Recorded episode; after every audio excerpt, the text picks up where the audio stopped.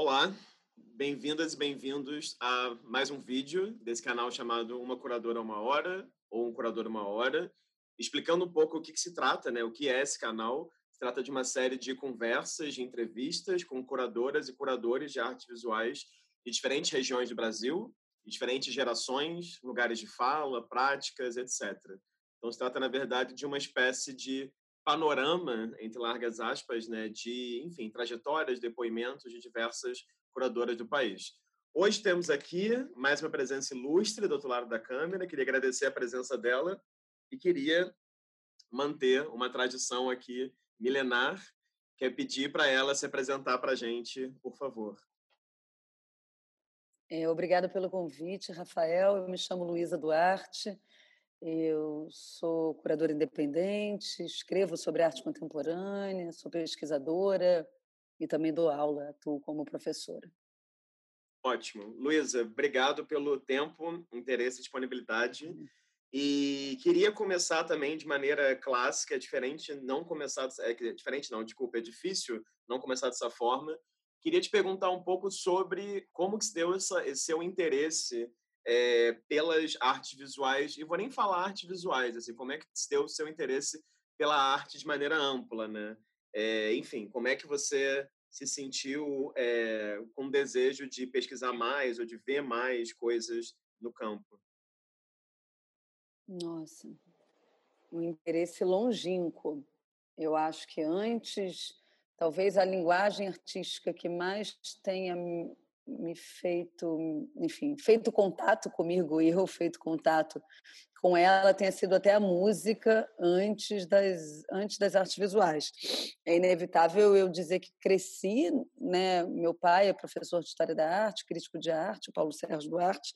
Então, obviamente, no que toca artes visuais, arte contemporânea, e talvez seja até bom a gente falar disso depois, mas é, eu cresci num ambiente muito próximo a isso, né?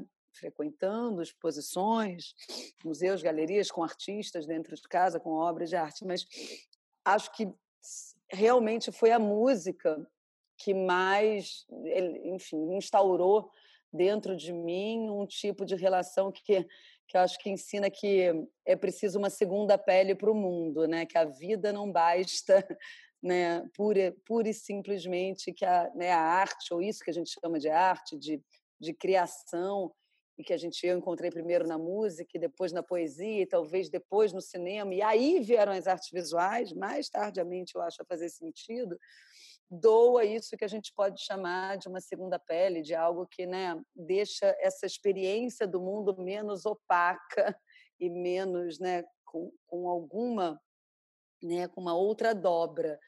Então, eu acho que isso foi muito cedo, Rafael, muito cedo, ainda mesmo assim, no fim da minha infância, começo da adolescência, pré-adolescência, muito.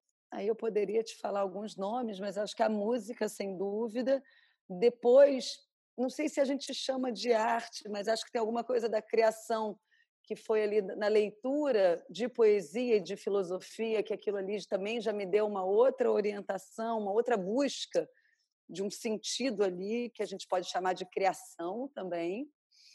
E aí isso que a gente chama, que a gente certamente vai falar hoje longamente de arte contemporânea, de artes visuais, é engraçado, mas apesar de ter convivido tanto tempo com essa com com essa linguagem, com isso dentro de casa, no meu cotidiano, vai ser um pouco depois. Eu já vou ter vinte e poucos anos quando eu vou realmente encontrar artistas, alguns da minha geração, outros um pouco mais velhos, que aquilo ali vai me chamar a atenção e aí vai me convocar, digamos assim, para que eu venha fazer isso que eu fui fazer, que é escrever, que é depois fazer curadoria, etc mas eu acho que vem antes vieram outros encontros de outras de outros territórios, mas que certamente foram muito importantes. Se eu for puxar pela memória, vamos lá, vamos combinar. Na minha adolescência ainda tem alguns encontros com com a arte assim, com alguns artistas que que são importantes, como a Louise Bourgeois, a Golden, o Leonilson, são três artistas que eu sempre lembro. Assim, é engraçado que todos três, de alguma maneira, têm em comum uma certa relação com uma própria narrativa de vida, né? Tem algo ali de Anand Golden, ao seu modo, né? faz ali de uma certa biografia, de um certo drama da vida, também um objeto do trabalho. O Leonilson, à sua maneira, tem um eu lírico sempre funcionando, os diários, né, os escritos. E a Louise Bourgeois, uma grande escultora, mas que também faz, né, de um ponto de vista quase psicanalítico, a obra também mistura arte e vida de alguma maneira. Acho que não por acaso eu era adolescente, quando a gente vive os dramas da vida de uma maneira, num, num volume muito mais intenso. Foram essas as poéticas que mais me atraíram e cumpriram uma função magnética, assim. Ótimo. É... Daí, Luísa, queria assim, vou tentar manter uma linha que às vezes pode parecer meio cronológica, meio capricorniana demais, linear, mas a uhum. gente vai quebrando isso dentro do possível, que acho que é mais fácil para quem vê o vídeo depois. Queria que você comentasse um pouquinho, já que, que é, essa sua opção, pensando já a sua universidade, né? Você ter estudado jornalismo, então você faz graduação em jornalismo e você faz a sequência pós-graduação lá da PUC, né, do Rio, em arte e filosofia. E, e me chama a atenção nas duas, é, vou colocar assim duas perguntas em uma, né? Me chama a atenção nas duas o fato de seus trabalhos finais serem sobre o Walter Benjamin. E eu sei, enfim, acompanhando sua trajetória, da importância, da constância do Walter Benjamin no seu pensamento. Eu queria que você comentasse um pouquinho, assim, de por que, que você foi estudar jornalismo e queria que você comentasse também, eu sei que é uma pergunta cruel, eu sei que você poderia falar 10 horas sobre isso, dar um curso inteiro, mas qual a importância do Walter Benjamin para o seu pensamento e para a sua, e sua formação? É, é com... Essa poderia ser longa, mas vamos, vamos, vamos curto, vamos na versão breve. Jornalismo simples, eu acho é, o que eu no colégio ainda escrever algo que eu sabia que eu gostava e fazia mais ou menos bem, de, né, como saindo do colégio, eu sabia que a escrita era algo que eu queria exercer e mas não era em letras, então eu achei que a comunicação social, o jornalismo me dava ali aquela possibilidade mais ampla de entender, na verdade, ao longo da, né, da graduação o que eu queria de fato. Fui fazer jornalismo, entendo até hoje, engraçado, eu fui entender que o jornalismo que eu não fui exercer tinha um tinha sua razão de ser até mais recentemente, quando eu vejo, mas isso já é o, no, o final da nossa conversa, quando eu vejo que, na verdade, é um, é o encontro de várias disciplinas que às vezes me interessa tanto quanto o campo específico da arte ou da curadoria. E o jornalismo não deixa de ter um olhar mais amplo, às vezes não aprofundado sobre o mundo, mas que você tem uma né, tem um quê de cultura geral que o jornalismo te demanda, mas era coisa da escrita. E eu tive, enfim, a sorte que, que eu tive de alguma maneira na questão do campus e do cruzamento das faculdades, eu devo ter feito na PUC Rio e na PUC ter a, a, possibilidade de fazer várias eletivas ao longo do curso de graduação. E foi nessas eletivas, frequentando aulas na filosofia de professoras como a Kátia Murici e a Cláudia Castro, duas grandes especialistas em Benjamin, ainda na graduação, que eu dediquei a minha monografia de graduação a, ao Benjamin, ao conceito de experiência na, na obra do Walter Benjamin, e ali já foi, sem dúvida, foi foi isso, foi o foi um encontro com essas professoras. Tive também aula com Marcelo Jasmin na história, que foi importante, mas que me deu um eu finalmente encontrei ali um, um objeto de estudo, um autor que me fascinou, que me apaixonou completamente. E emendei imediatamente com isso que, você, que essa pós-graduação lato senso em arte e filosofia na própria PUC, onde eu continuei os meus estudos direto. Eu terminei a graduação e fiz a pós-lato senso em arte e filosofia, onde eu continuei os meus estudos. Foi, foi muito importante, porque ali tinha um encontro realmente da filosofia com a questão estética. E eu acho que eu tive encontro com dois Benjamins, respondendo sobre o Benjamin de uma maneira breve, mas eu acho que o Benjamin é, é impressionante a atualidade do Benjamin. Eu acho que o Benjamin realmente foi um filósofo, um autor, um pensador que visitou diversos, né, diversos campos. Eu acho que o primeiro Benjamin, que é menos estudado até, que é um Benjamin que, por exemplo, tem um ensaio chamado As Afinidades Eletivas, que é em diálogo com o romance do Goethe, do mesmo nome.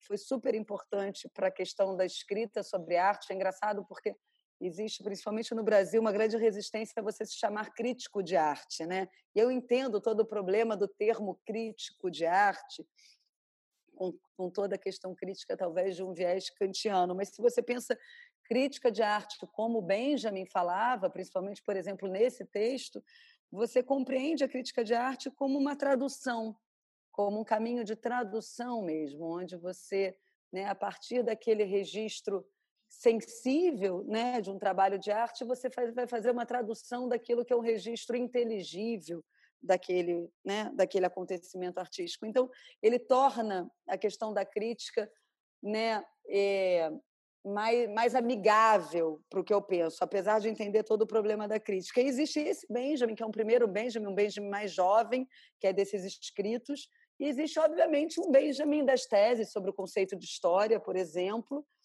que é um Benjamin de um viés mais político, crítico, do materialismo histórico, que, sem dúvida, nos serve, acho que a cada dia mais. Né? Se a gente for pensar que é importante né, que o exercício da escrita sobre arte, o exercício da curadoria, é um, muitas vezes um exercício de narrar a história contra pelo, né?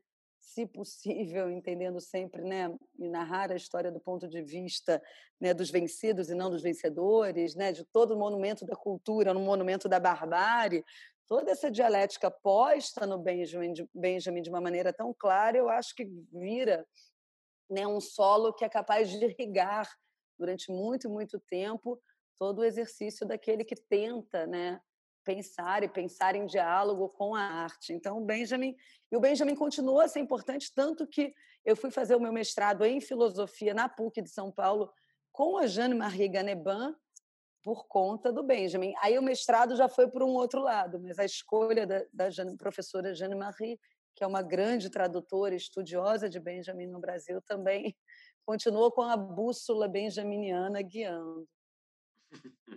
Aí queria te fazer uma outra pergunta, Luísa, que também tem, tem, tem um pouco a ver com esse começo da sua trajetória profissional, digamos. Porque eu estava olhando os seus primeiros textos, né? Estava vasculhando a sua vida, não só a parte do currículo uhum. que você me deu, mas também via internet. E estava vendo esse texto de 2001, que lá no seu Lattes, pelo menos aparece como um dos primeiros textos, chama Performance no Free Zone, Nossa. se não me engano. Nossa, Nossa que momento... medo dessas pesquisas. Arquivo confidencial. Mas aí eu, eu não queria nem falar sobre ele especificamente, não. Eu queria só te perguntar como é que foi esse começo de uma escrita sobre artes visuais, né? Porque tem alguns textos de 2001, 2002, e como que foi esse encontro que você fala naquele livro do Guilherme Bueno e do Renato, né, Rezende, sobre é, esses seus primeiros encontros com artistas visuais e como a sua participação no Bolsa Pampulha foi importante para conhecer Matheus Machapita, dentre esse outro grupo de artistas ali, se não me engano, da Apodi 69, né? Eu queria que você comentasse assim um pouco como é que se deu esse seu processo de enfim, escrita sobre artes visuais, né, esses, esses primeiros textos, uhum. e esse encontro com artistas que viraram grandes pares seus também, né, grandes comparsas, né, de certa medida. É, amigos, né? Foi eu justamente, acho que é, é simultaneamente a essa pós-lapsência em arte e filosofia, onde é, eu estava pensando, né, enfim, estudando essas relações entre arte e filosofia, começaram a surgir os primeiros convites para escrever sobre sobre trabalhos, enfim, sobre obras. Esse convite especificamente veio para era uma performance super forte da Márcia X do Free Zone, Pancake, onde ela colocava aqui litros e litros de leite condensado sobre ela. E, e foi um pequeno texto, um dos primeiros mesmo. Outra artista que logo nesse início é, era, eram pessoas que faziam parte do meu universo de amizades, de interlocução e que, enfim, fizeram esses primeiros convites. Outra artista importante nesse início foi a Brígida Baltar, uma artista que até hoje eu trabalho, que agora, no ano passado, eu fiz um ensaio que eu gostei muito de ter feito para um livro dela, que vai sair agora só reunindo toda a produção audiovisual da Brígida, ou seja, eu escrevi, acho que o primeiro texto para a Brígida eu tinha 22 anos, eu estou com 41 anos, são 20 anos mais ou menos de diálogo, então é muito interessante ver como você vai construindo diálogos ao longo do tempo com essa consistência. Mas voltando, tiveram esses primeiros momentos e, e, eu acho que de fato aí quando você cita essa, esses artistas que a gente né, nomeando o Matheus Rocha Pita, a Marilá Dardot, a Sara Ramos, a Cíntia Marcélia, a Laís Mirra, posso estar esquecendo algum nome, o Pedro Mota, é, é um encontro justamente, eu, eu nas aulas, ainda nessas aulas, eu assisto como ouvinte uma aula do José Tomás Brum, sobre estética de Hegel na PUC, nessa época, como ouvinte. E quem fazia essa aula era tanto o Matheus Rochapita como o Tiago Rochapita, artistas, os dois, a gente muito novo. E a gente começa uma troca ali. E eu me aproximo muito dos dois, talvez até naquele momento mais do Tiago. Depois eu vinha trabalhar mais com o Matheus ao longo dos anos. E aí forma-se uma primeira interlocução com a Marilá, com a Cíntia, que trabalhavam juntas na época, tinha alguns trabalhos da dupla Cíntia e Marilá, e isso me leva, ela justo naquela época eu não trabalho nessa bolsa Pampulha, né? Essa bolsa Pampulha onde tem todos esses artistas, tem o Rodrigo Mateus também, com o Rodrigo Moura como curador, se eu não me engano, se a minha memória não falha, é por volta de 2003, 2004 e eu começo a escrever assim as primeiras uma das primeiras exposições da Gentil Carioca aí no Rio aqui no Rio a primeira individual do Tiago tem um texto meu 2003 2004 uma primeira exposição da Cintia da Marilá também. E são os primeiros textos que eu realmente publico um dos primeiros. E, e aí acontece tudo muito rápido. Acontece um ensaio que eu escrevo chamado Um Copo de Mar para Navegar, a convite da Glória Ferreira, para a revista Arte Ensaios da EBA, onde eu começo a esboçar ali uma ideia de pensar essa produção da Sara Ramo, do Pedro Mota, da Cíntia da Marilá, fazer uma pequena introdução com Leonilson, e busco aqueles versos do Jorge de Lima, sempre um copo de mar para um homem navegar, que depois o Moacir dos Anjos foi usar posteriormente na Bienal, para pensar realmente o que seria né, essa uma arte contemporânea produzida sob um ponto de vista pós-utópico, né? É, as questões da micropolítica. Eu vou começar a germinar ali essa pesquisa que eu vou desenvolver melhor no mestrado. E aí eu tenho um encontro que é muito importante nesse momento. Eu lembro que é uma curadoria que a Lisete Lanhado faz na Vermelho, de uma exposição também, se a memória não me fala, chamada Modos de Usar, eu acho. E eu encontro, a Lisete já tinha lido uns textos meus, um outro que eu escrevi para o Marco Chaves, também um, um importante interlocutor inicial que me, que me chama para escrever, que eu escrevo e que eu publico. E a, e a Elisete vira, eu escrevo uma. Ela edita o Trópico, que era uma revista que tinha na internet, uma revista online chamada Trópico, com textos importantíssimos, que ficava dentro do UOL, se não me engano. E eu escrevo um e-mail para a Elisete, a gente troca, que, que é publicado, que eu faço um comentário um pouco crítico sobre os coletivos da época. E reverbera muito aquele texto, e a Elisete meio acho que se entusiasma com o fôlego ali que eu tinha crítico e de estar tá pensando o que estava acontecendo e ela me indica para Araci Amaral para fazer parte da comissão curatorial do Rumo, as artes visuais, logo em seguida.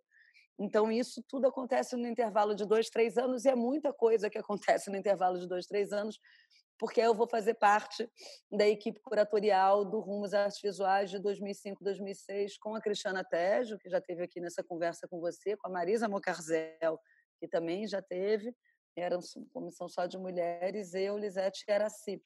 Então, esse início foi um pouco assim, eu vou formando essa interlocução com idas também. Rodrigo Moura vira um interlocutor importante, com esses artistas que você menciona, da Apodi 69, mas que viram interlocutores e, enfim, pessoas importantes para a construção, eu acho que de um, de um pensamento mesmo, que, que é, enfim, a gente já citou aqui. Então, isso tudo acontece num período muito curto de tempo. Uhum. E como que foi, e aí queria te perguntar, como é que foram essas suas primeiras é, experiências curatoriais barra expositivas, né? Tem essa, essa experiência no Rumos, que todo mundo que eu entrevistei aqui até o momento, diferentes anos do Rumos, sei lá, Coquiarali, é, você mesmo acabou de falar, Marisa, Clarissa Diniz, Bitu, cada um participou de diferentes edições. Mas queria que você comentasse um pouco como é que foi para você fazer parte do Rumos e queria que você comentasse essa outra exposição também, que me parece que é uma das primeiras que você fez no Dragão do Mar, entre o público e o privado, lá de 2006 também, 14 uhum. anos já. Foi mais ou menos uhum. no mesmo ano, no mesmo momento, né? Isso. Assim, do Rumos. Então, assim, como é que foi para você também ter um espaço vazio, digamos assim, pensando de maneira mais clichê possível, né? O fazer uma exposição, como é que foi o processo de pesquisa, de convite, que desafios você sentiu nessa hora de ter ali esse espaço para ser, enfim, preenchido por artistas e por ideias, né? É, essa exposição, na verdade, é um desdobramento. Eu era convocada, cada um do Rumos era convocado a fazer uma, uma curadoria própria a partir dos artistas do Rumos. Então, você tinha que pensar um, a Marisa fez a dela, era a dela, a Cristiana. A Lisete, no meio do processo, foi chamada para a Bienal e não estava nessa reta final. É... O Rumos foi uma experiência... Imagina, o Rumos fazia sentido naquela época, né? É uma época onde a internet não estava tão né, presente na nossa vida como está hoje, onde realmente esse processo de mapear e de viajar, acho que continuaria fazendo sentido por um certo lado, mas obviamente ali naquele momento cumpria-se esse papel de você ir até né, até as cidades, até os ateliês, ou fazer dias inteiros de leituras de portfólio, entender não só, né, se aproximar não só da poética de cada artista, mas obviamente do contexto no qual né, aquele artista estava criando, as interlocuções locais, o contexto né, cultural daquele lugar, e aí e você voltava com uma com uma experiência riquíssima. Eu tive a sorte também de ter, de ter algumas cidades, como por exemplo Salvador, onde eu me lembro como hoje da Virgínia de Medeiros entrando no, no MAN da Bahia, era a última, eu estava um dia inteiro fazendo leitura de portfólios da, ali, a última pessoa que entra é a Virgínia, com, com um portfólio onde ela mostrava um pouco, de uma maneira não tão organizada, a experiência que ela estava fazendo do estúdio Butterfly, um trabalho que depois foi parar no Rumos e na, e na Bienal. Eu olho aquilo e digo: uou, tem uma artista aqui. Ela me, tem uma artista, tem uma baita pesquisa, não é tão simples de como é que eu volto? Porque o processo você voltava para São Paulo e você tinha que incentivar os artistas a se inscreverem, porque aí eles mandavam. Mesmo quando eu vi o Yuri Firmeza em Fortaleza, porque eu fiquei com várias cidades do Nordeste. Na hora que o Yuri entrou, eu comecei, eu falei, putz, tem uma. Tinha isso, né? De você, na hora, às vezes, sacar, uou, temos aqui, um...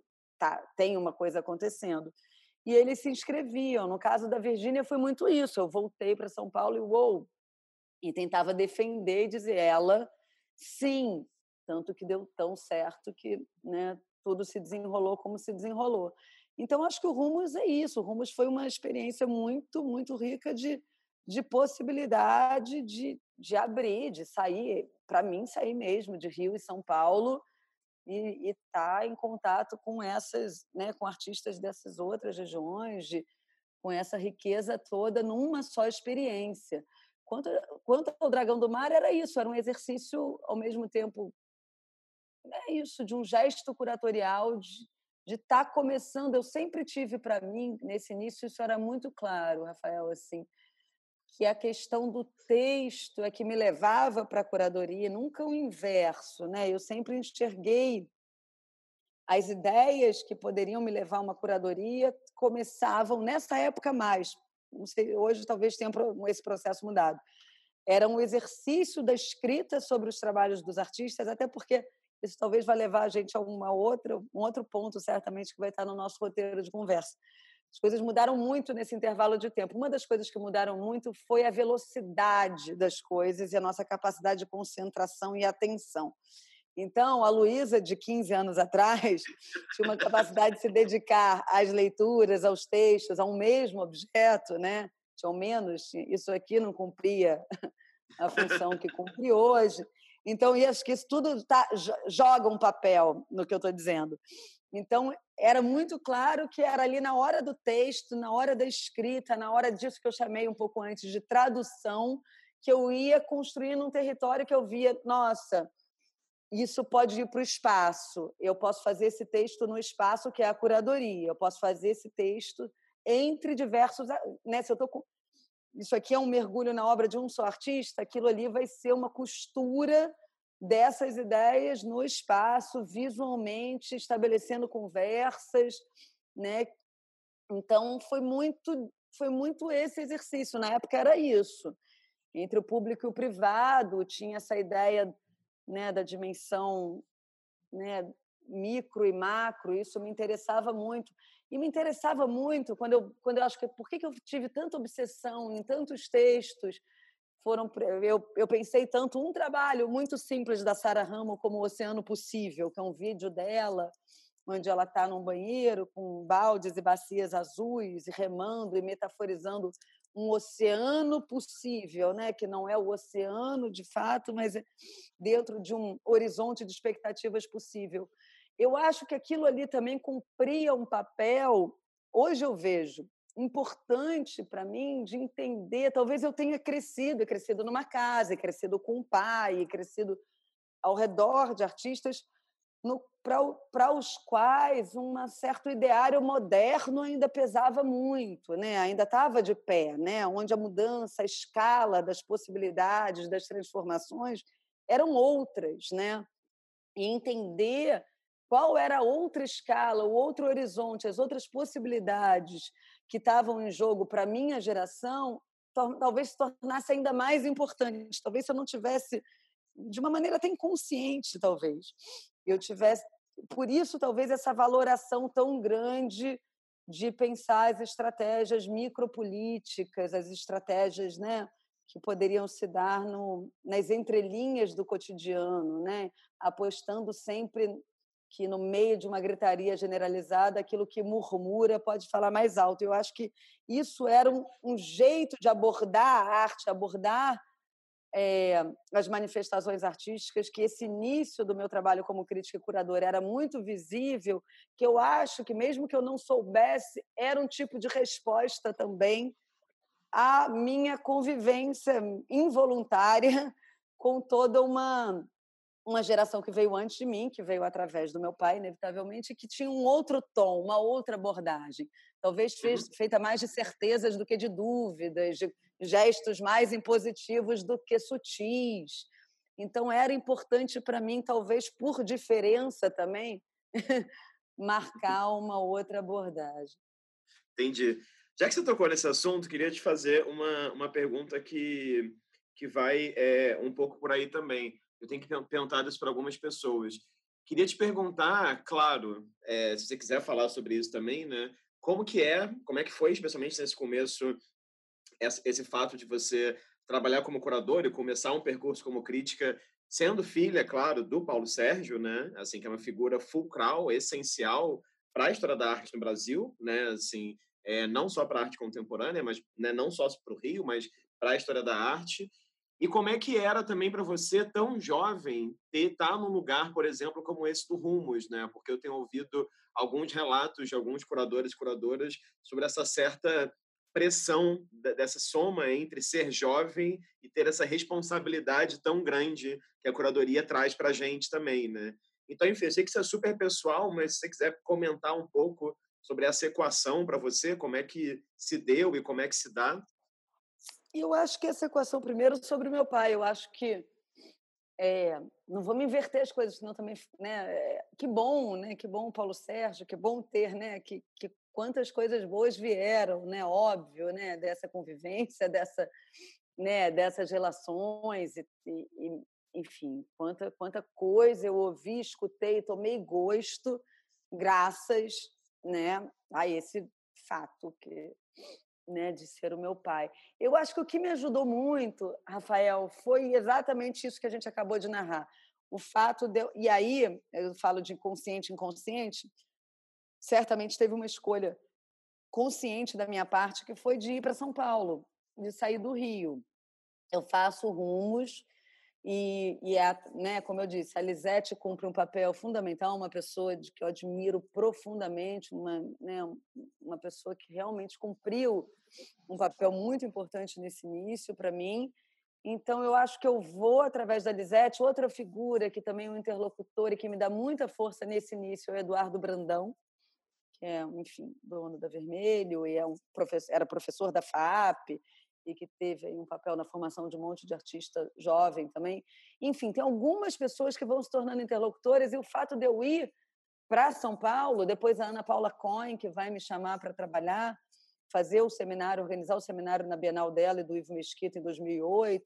Enfim, existem alguns interlocutores que fazem com que essa minha ida para São Paulo aconteça. Eu me mudo para lá logo depois do Rumos e fico morando lá muito, muitos, muitos anos, sei, de 2007 a 2014.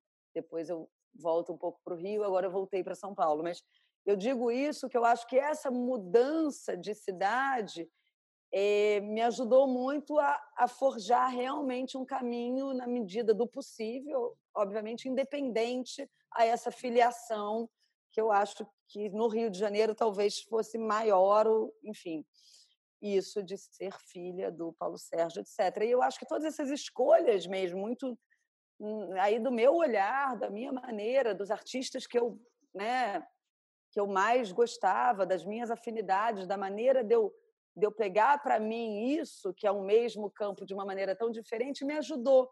Então, realmente, eu não foram uma somatória de coisas que fez com que eu não ficasse lidando com esse fantasma uhum. de estar. Tá, isso foi eu estaria sendo pouco honesta se eu falasse, nossa, isso não, não foi. Assim, eu realmente acho que isso foi muito saudável de eu ter realmente, nossa, estou né, no mesmo campo do meu pai, que é uma figura super importante, respeitada, mas eu acho que de alguma maneira eu consegui ali um estilo meu e um, interlocuções minhas e ter mudado de cidade, não, não tenho a menor dúvida de que me ajudou muito.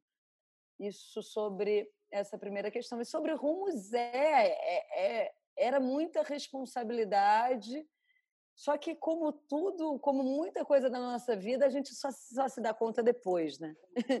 Não é na hora. Quando está acontecendo, você você encare, você você faz, e quando você olha para trás, você diz: nossa, se eu tivesse a maturidade que eu tenho hoje, eu talvez tivesse até ou aproveitado mais, ou tivesse, né? Não adianta, eu tinha, eu tinha, eu tinha 25, 26 anos, é, é jovem, né? Você é jovem para uma responsabilidade desse tamanho, mas acho que cumpri bem, eu acho que soube aproveitar bem, eu acho que tem uma coisa da juventude também que é a energia e a vivacidade, não, enfim, tem um tem, tem ali, você vai equilibrando, né? Você não tem a maturidade, a experiência, mas você tem uma energia também de que é de outra de outro registro.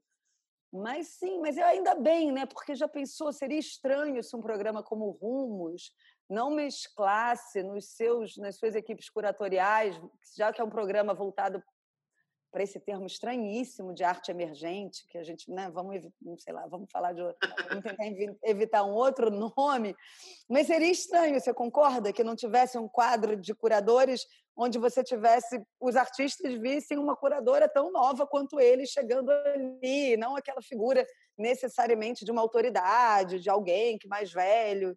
Então eu acho que isso era bom também para a dinâmica da história como um todo, sabe? Desses uhum. encontros. Às vezes era esperado, mas é você, é, sou eu. Então, tipo, pela idade, entendeu? Às vezes vem esperando outra coisa. Sou eu, e eu sou, tenho a cidade, sou nova, mas vamos lá, vamos. Então era uma interlocução boa. Entendi.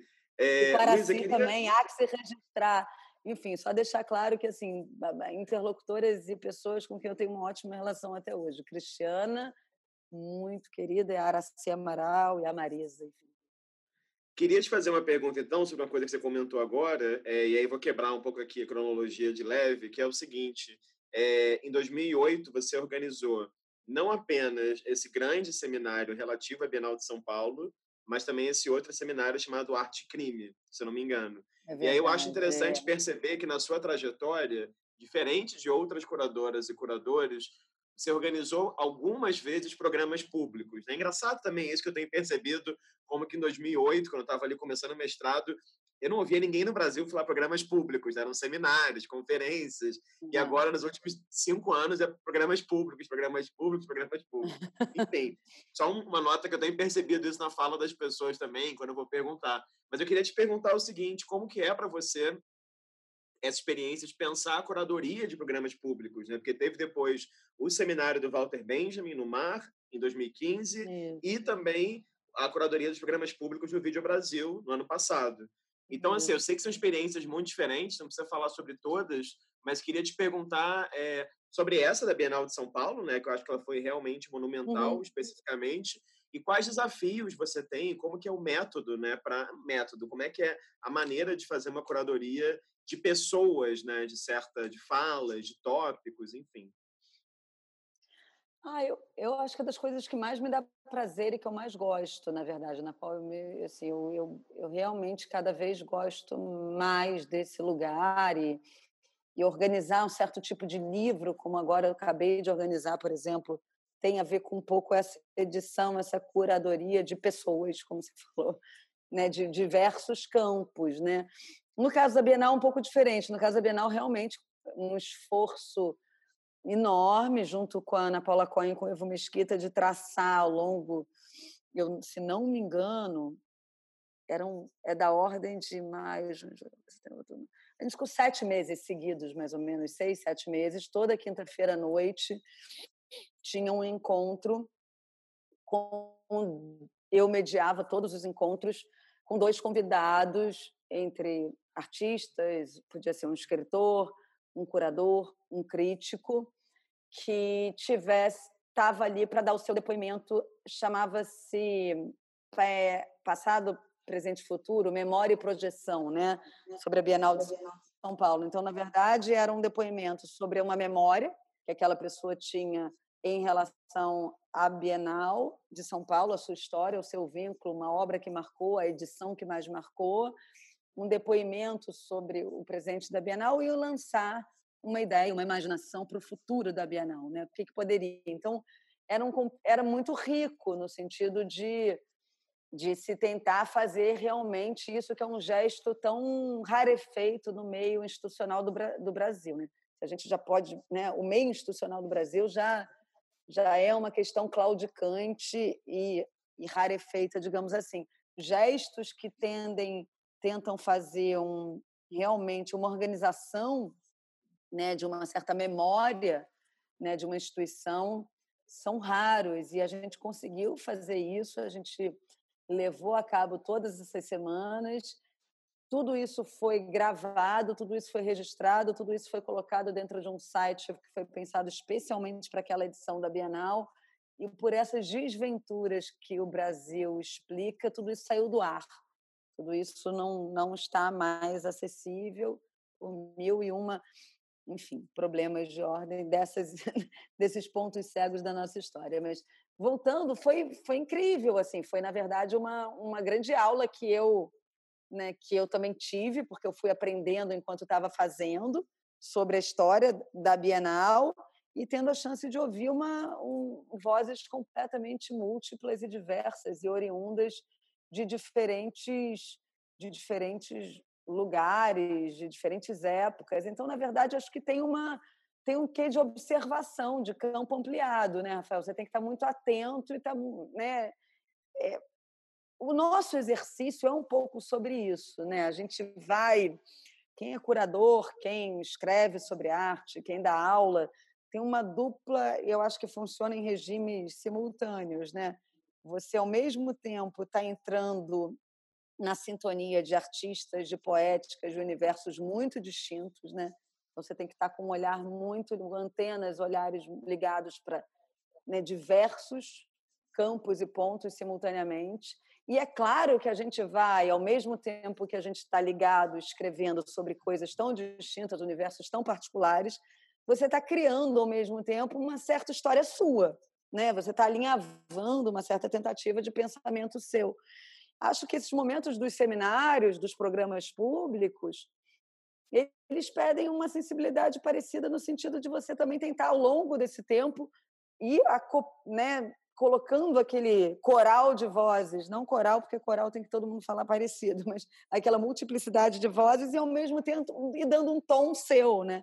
E arrematando aquilo que dê um certo fio condutor para também não ficar só aquela multiplicidade, aquela diferença. Então, entendendo aquele norte. É muito o papel de alguém que organiza algo desse tipo e media todas as mesas, que também é uma função é, bem específica.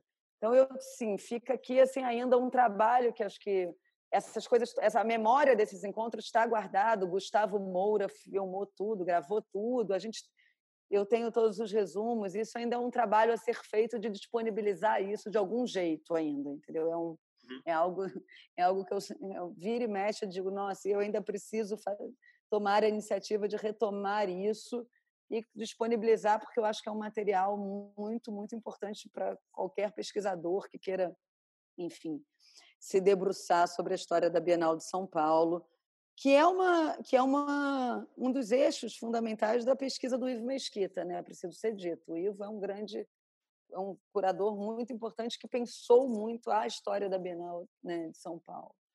Então, eu acho que tem. E aí, você citou alguns outros, no caso agora da, do Comunidades Imaginadas, da 21 Bienal Sesc Vídeo Brasil, aí já é um outro processo. Né? A gente tem ali um.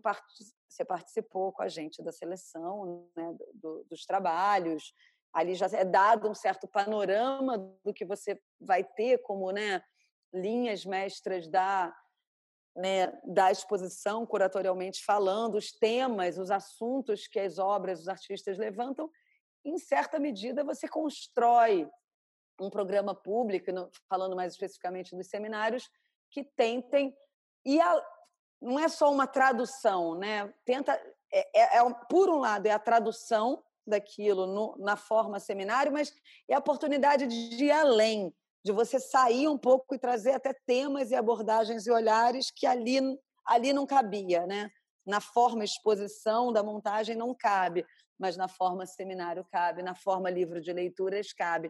Então é um jogo entre não só traduzir no sentido de trazer pensadores que vão ecoar aquilo que já está na exposição, mas é ampliar o leque da exposição, trazendo olhares e possibilidades de intervenções que naquela forma naquele formato, naquele display, exposição não cabe, e que através da vinda de alguém que é um, da Carmen Silva, líder do movimento social, da vinda de uma psicanalista, da vinda de um você vai conseguir ali uma fala, uma intervenção que vai somar né, naquele grande texto que é que é né, da exposição, mas de uma outra maneira. Então, eu acho que é muito rico. Eu acho que, na verdade, e como eu estava te dizendo um pouco antes, né?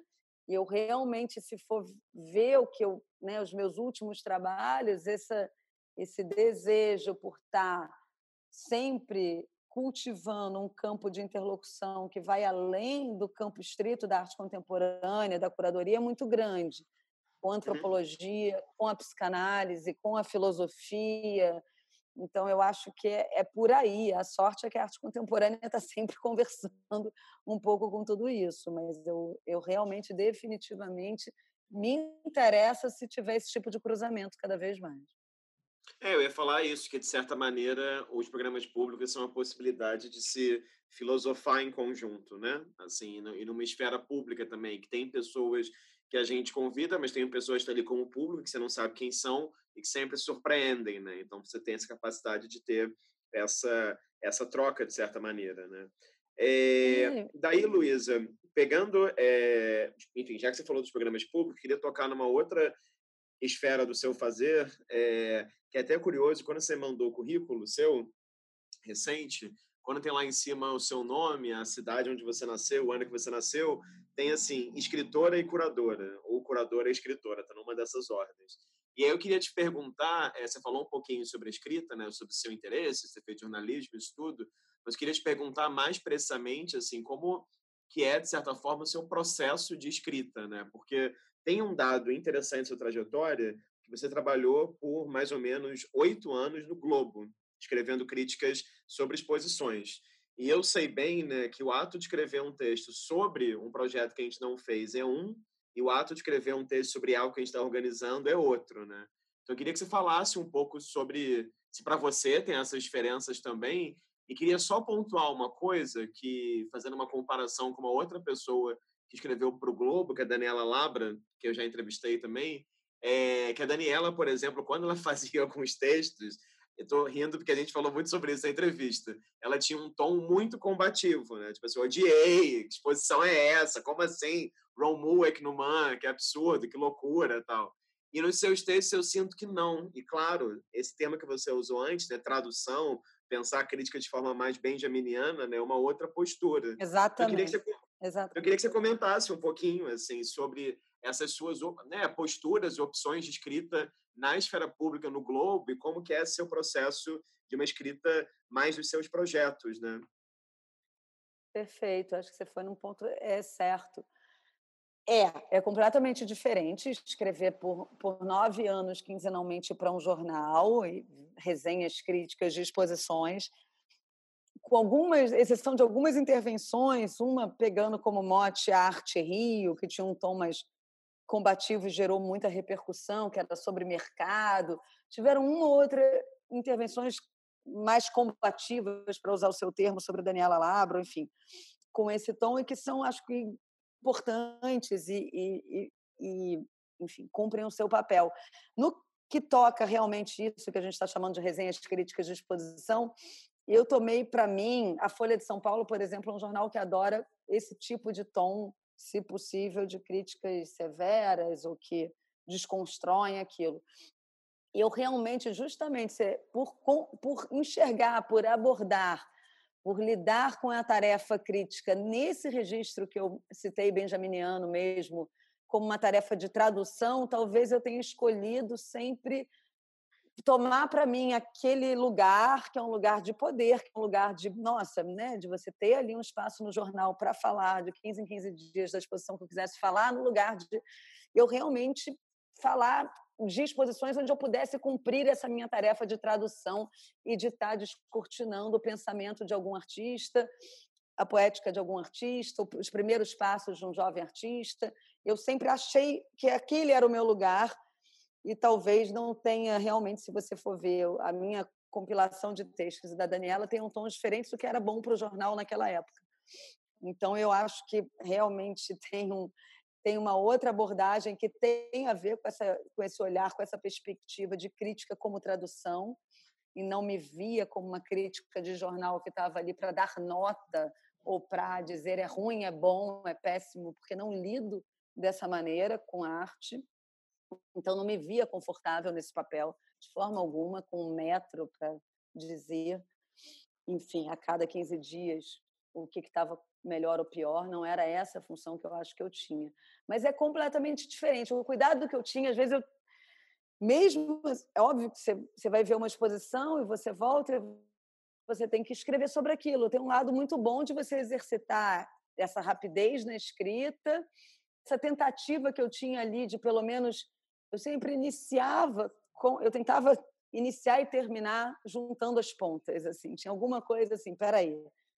Abrir olha, é por aqui que a gente vai hoje nesse pequeno texto, e terminar juntando as pontas. Era um mini método para eu não, para eu sempre, pelo menos, estar fechando algum raciocínio, mas é completamente diferente de escrever a quente assim. Os meus outros textos, mais longos, para catálogo, ou mesmo uma escrita de mestrado, de doutorado, etc., envolvem muita leitura. Eu não escrevo sem ler, não, não existe você para escrever tem que ler, eu leio, eu ficho, eu volto, eu aí eu vou tenho as minhas obsessões dos autores que eu tenho, então eu eu revisito e eu acho que tem ali uma cada vez mais uma construção de um de uma cartografia dessas leituras que vão me levando para o processo mesmo de escrita.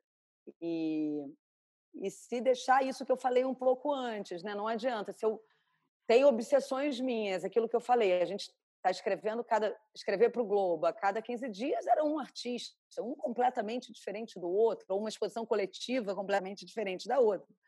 E assim é ao longo da nossa história, você sabe.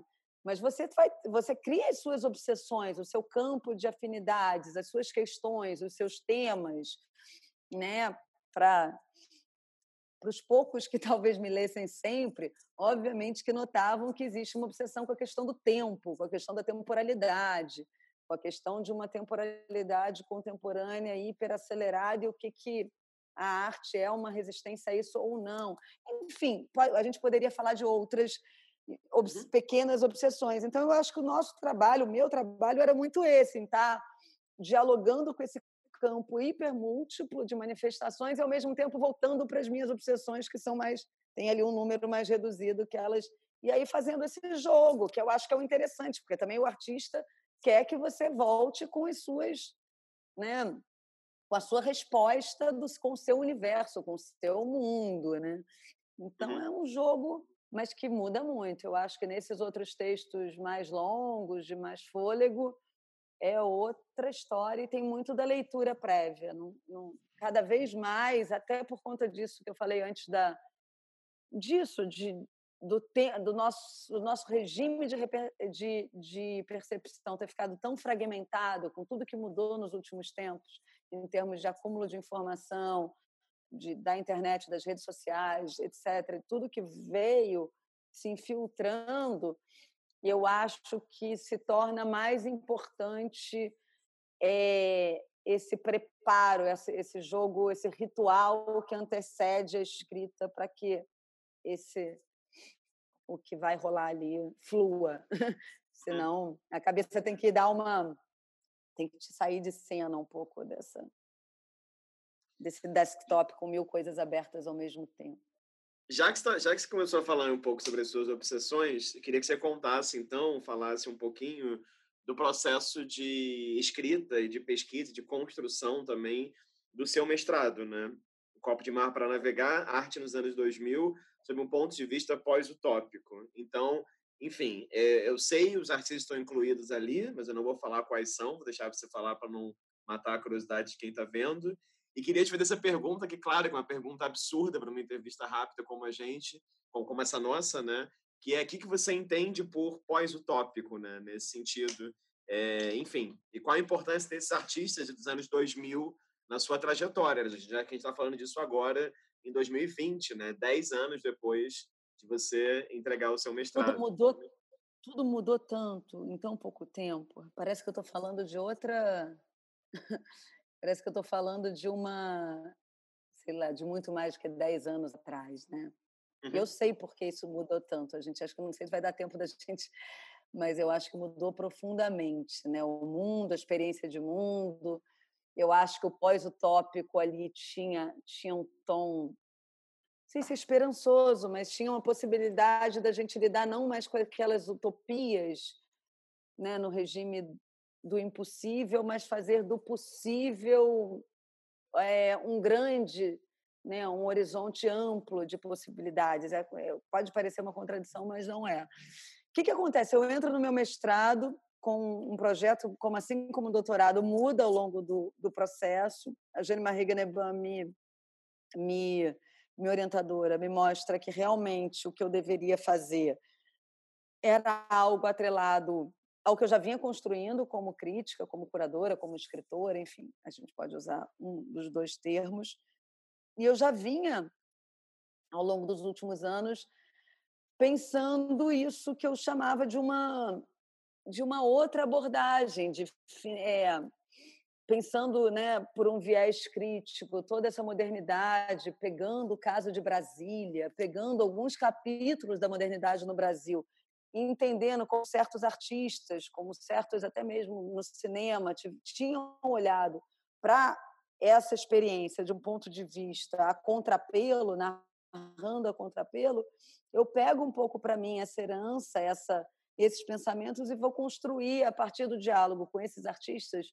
Tinha o Matheus Rocha Pita, tinha a Sara Ramos, tinha a Renata Lucas, tinha um artista cubano que é muito importante para mim nessa época, o Carlos Garaycoa, que vai trabalhar, por exemplo, com essa questão da modernidade, das ruínas, né, e das ruínas às vezes mais especificamente de Havana, um artista cubano, para justamente entender como é que você constrói a partir não da tábula rasa, que é a imagem moderna para construir o novo, mas assim como você constrói a partir das ruínas, a partir dos fragmentos, essa ideia de possibilidade de você construir alguma perspectiva nova, não a partir do gesto da tábula rasa que é próprio da modernidade, mas sim a partir desses fragmentos das ruínas, que é um tema benjaminiano também, vai me interessar muito nessa época. Então, o mestrado girava ao redor disso, a Rivane Noisvander aparecia um pouco também, enfim.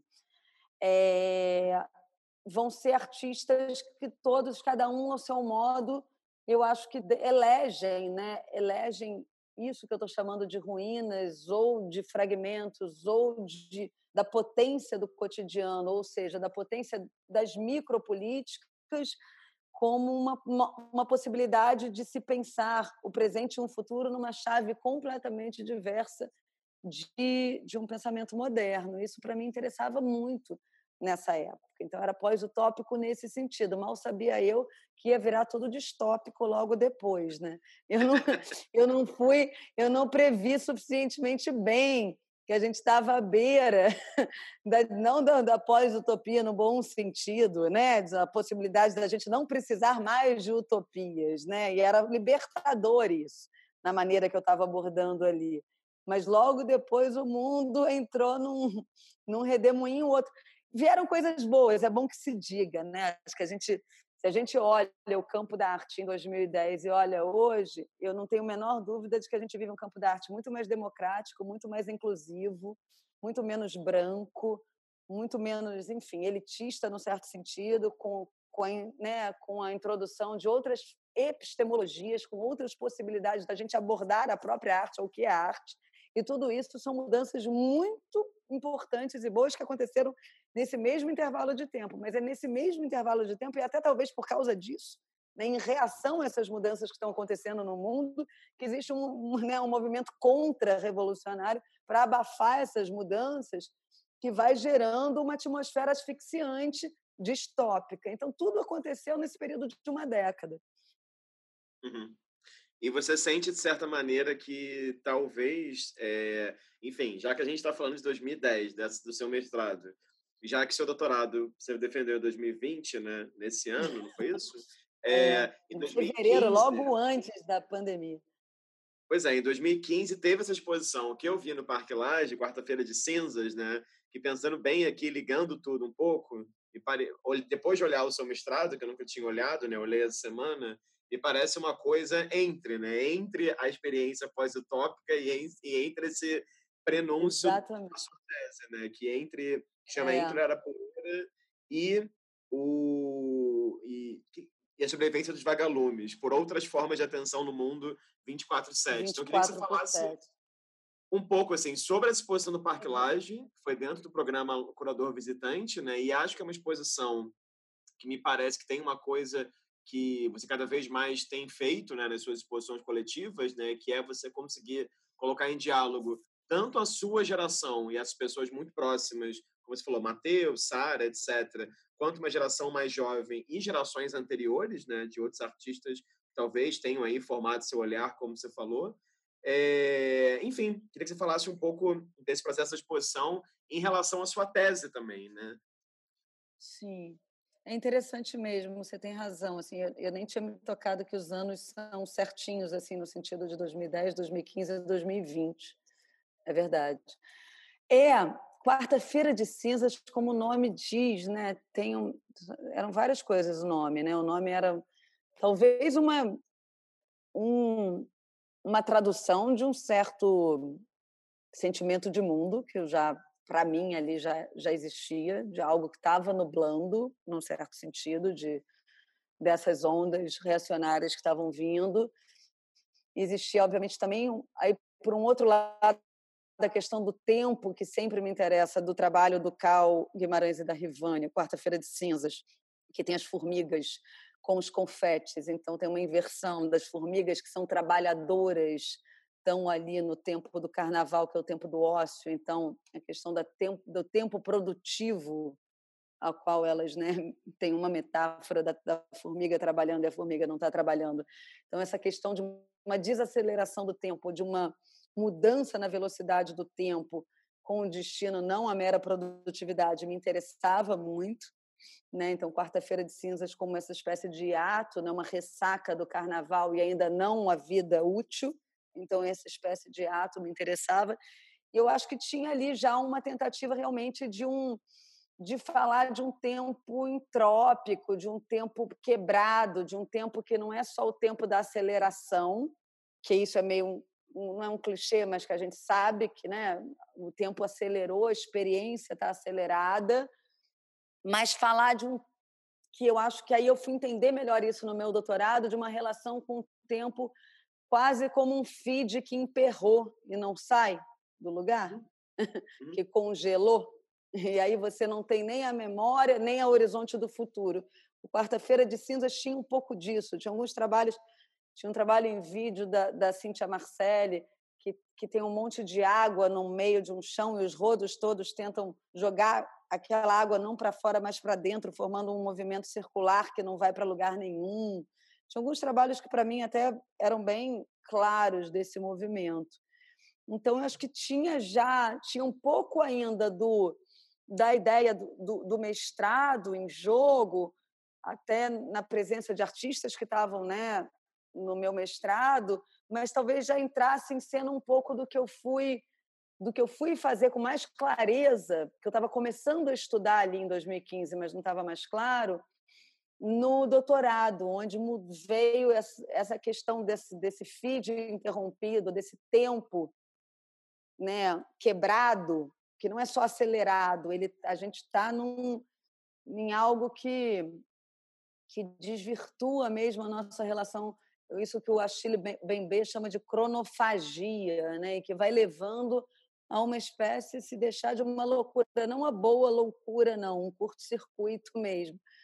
Então, eu fui estudar no doutorado, eu, mais uma vez, entra com um projeto e vai mudando. E entraram no meu eu acho que talvez por sentir na própria pele que essa questão da presença massiva da tecnologia dessa vida algorotimizada estava produzindo uma série de efeitos e eu acho que ela está produzindo uma série de efeitos sabe a gente vai falar eu acho que nos próximos anos tanto quanto de colapso climático do colapso provocado por isso aqui que a gente está vivendo e a pandemia só veio intensificar na verdade, esse processo que já estava em curso.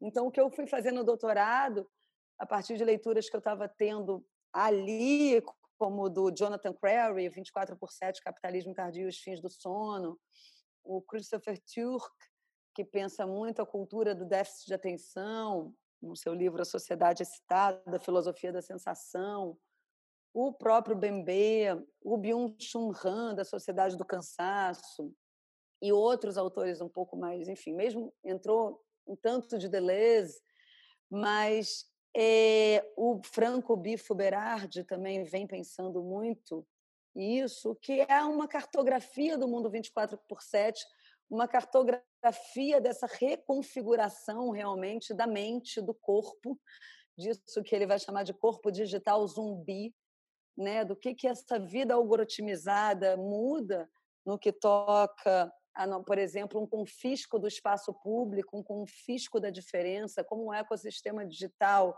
vai fazer com que a gente lide com iguais e não com a dimensão coletiva da diferença.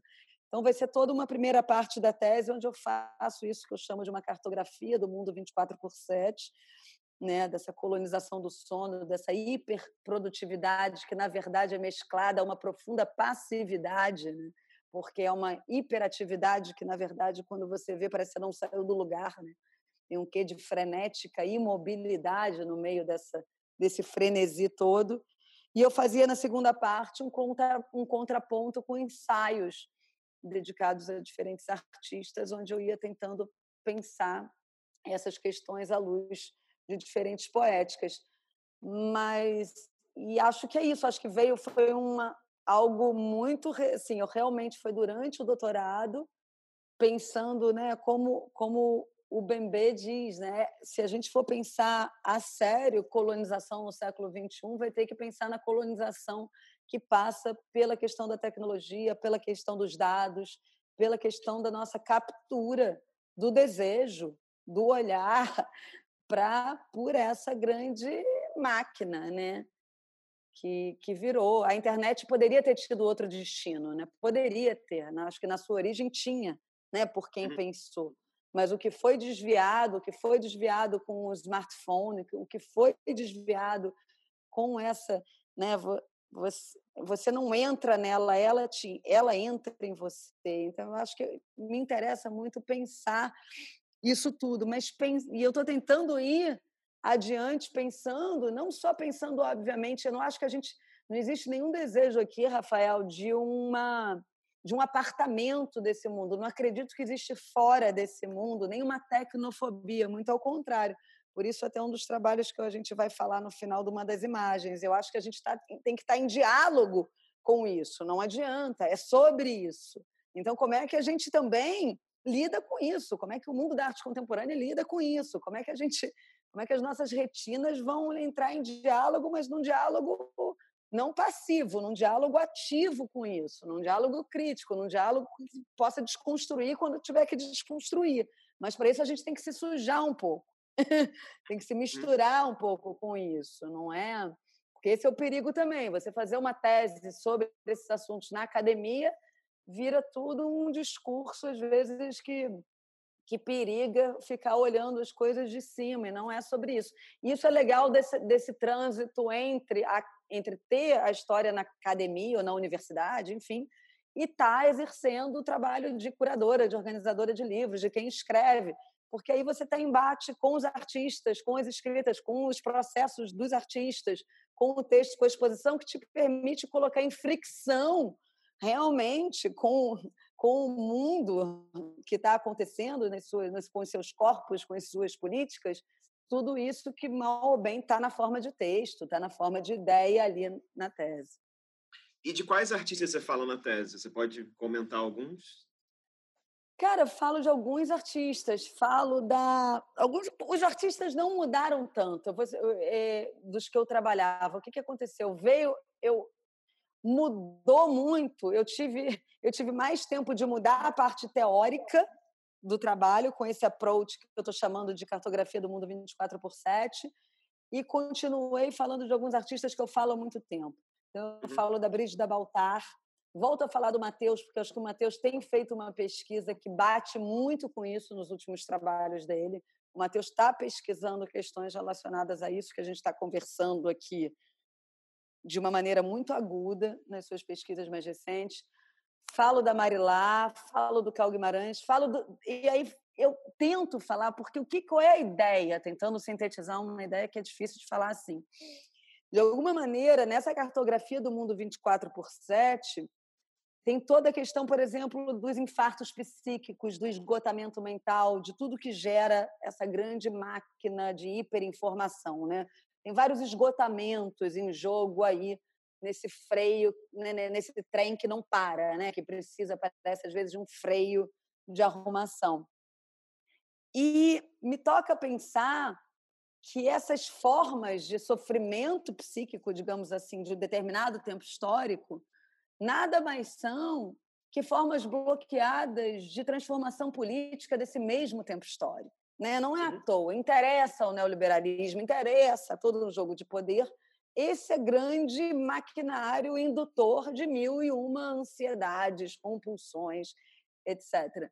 Então, era importante para mim que entrasse em cena alguns. E aí, por isso, entra, por exemplo, a Virgínia de Medeiros, e o Miguel Rio Branco no final da tese, com trabalhos que parecem que não tem nada a ver, por exemplo, com, uma, com um da Brígida Baltari, não tem mesmo a princípio, mas é que eu acho que eles fazem parte de uma mesma engrenagem. Eu acho que é, é se a gente não pensa esse regime que, de atenção, esse regime da hiperestimulação que vai provocando toda sorte de esgotamento mental, que, obviamente, se depender dessa gestão é, vai ser lidado somente como doença, e não é doença, a gente está falando aqui de forma de subjetividade necessárias para uma existência mais crítica do sujeito no mundo, mas aqui se trata de depressão com Prozac, ansiedade com Rivotril, eu acho que é preciso que a gente faça uma outra dobra, porque as possibilidades de transformação política desse mesmo tempo histórico passa pela leitura disso que eu estou chamando de cartografia do mundo 24 por 7. Então, para mim, era importante,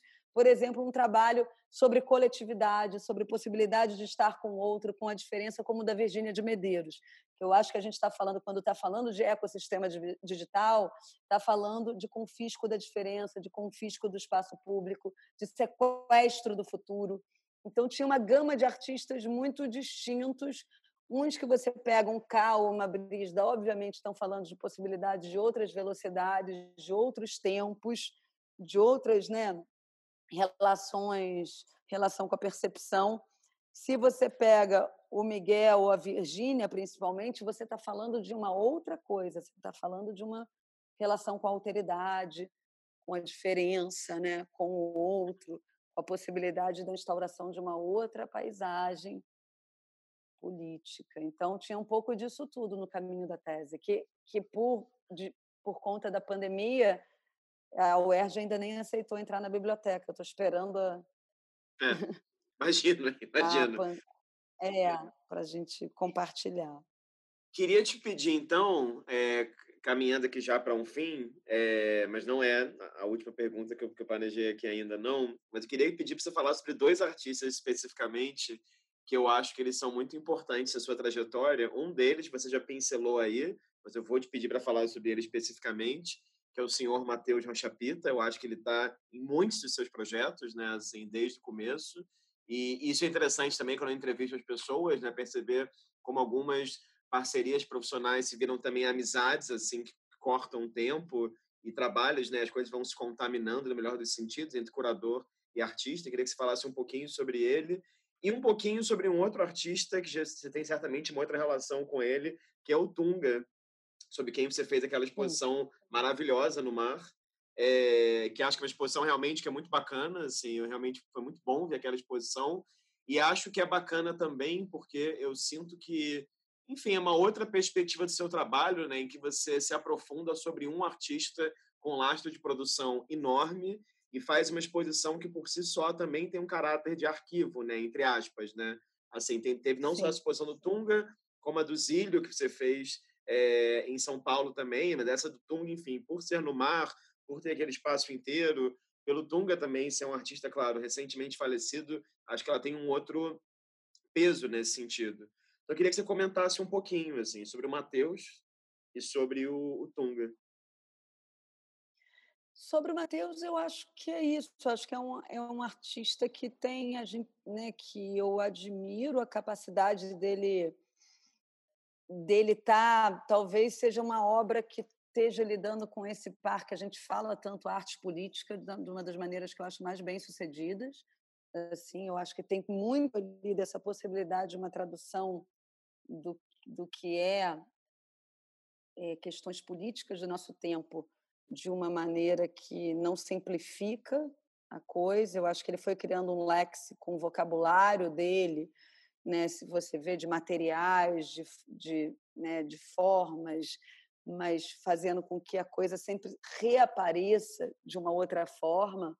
E eu acho que nos últimos tempos foi se foi se criando uma, uma simultaneidade cada vez maior de preocupações, na verdade, mesmo entre as nossas pesquisas. Eu acho que o, o Matheus vem realmente preocupado em pensar um trabalho como Cadeira Cativa, que foi um trabalho que ele mostrou no Espaço Auroras, em São Paulo, há um ano atrás, se não me engano, uma cadeira vazia com vários paus de selfie com celulares petrificados, olhando para esse lugar vazio ali, da ausência do corpo, resume, por exemplo, bem um, um lugar aí de, de encontro entre essas pesquisas que eu estou te falando mais recentemente, dessa cartografia do mundo 24 por 7, e pesquisas recentes dele. Então, eu acho que o Matheus está tá sempre assim no meu, né? A gente tem a sorte desse encontro, fez a exposição Caminho da Pedra no BNDES, se não me engano, uns dois anos atrás também, que foi um momento importante ali da nossa interlocução. Eu acho que tem sobre vários né, vários desses destinos sombrios desse tempo necropolítico que a gente vive, desse tempo né, pesado dos destinos mais sombrios, por exemplo, da forma dinheiro, do capital. Se tem um artista que está pensando isso, é o Matheus. É que ele não, é, não é literal, não é, mas acho que é, ele está realmente preocupado com questões que são centrais assim dos impasses que a gente está vivendo de uma maneira muito singular e que acho que, enfim, que eu admiro muito. Então, eu acho que a gente tem esse tipo de convergência, tem um modo de pensar do Matheus que me instiga e que, enfim, que eu tenho a sorte de tê-lo como amigo e como interlocutor. Sobre o Tunga, foi uma exposição realmente que também me deixou muito feliz de fazer, acho que o resultado, como se deu, um artista que, imagina, é, é engraçado, é, é, um pouco longo falar sobre isso, mas é um artista sobre, que um grande amigo meu, que faleceu em 2016, obviamente, como todos sabem, um artista da geração do meu pai, um grande amigo do meu pai, e que me coube, eu tive a sorte do, do Evandro me fazer esse convite, do Evandro Salles me fazer esse convite para curar com ele, e tomei com toda a minha energia e o meu vigor e a, o meu desejo esse convite. Foi realmente um mergulho. Chamei a Poliana Quintela para ser minha assistente nesse trabalho. A gente se conheceu ali e foi ótimo, porque tenho a Poli agora como uma grande amiga interlocutora desde então.